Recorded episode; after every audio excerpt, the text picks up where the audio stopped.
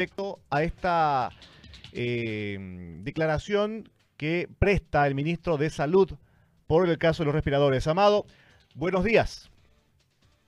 ¿Qué tal compañeros allá en Santa Cruz? Muy buenos días, es un gusto saludarles acá desde la sede de gobierno.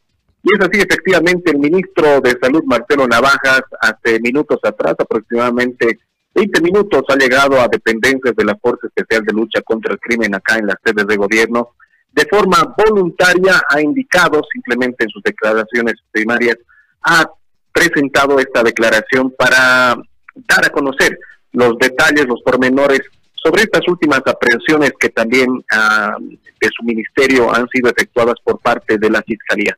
Se ha presentado de forma voluntaria, esto tiene que ver por, los 170 respiradores que se habían comprado de una forma irregular.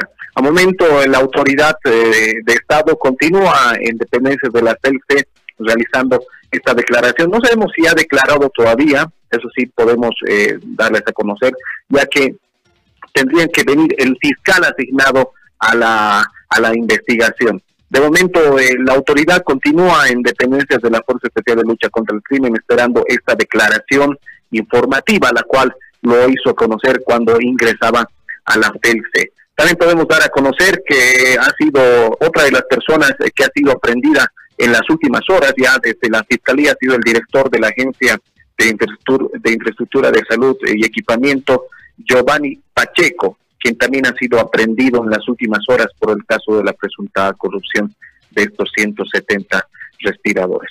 Bueno, muy aparte de Pacheco, también está eh, Fernando Valenzuela, quien es el director jurídico del Ministerio de Salud, el encargado de la adquisición de la compra.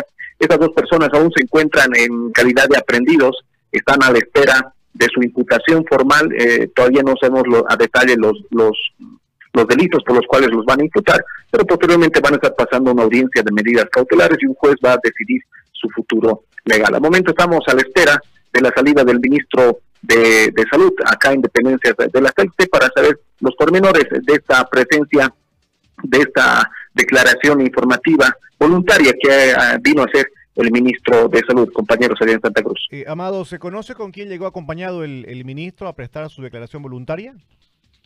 Eh, como es de costumbre, llegó con su abogado personal, compañeros, en el cual va a prestar esta declaración.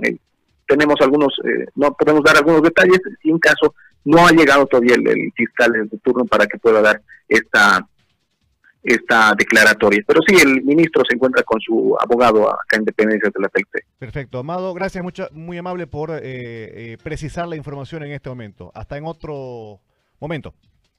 Hasta cualquier momento, compañeros, en Santa Cruz, acá con información desde La Paz. Muchas gracias.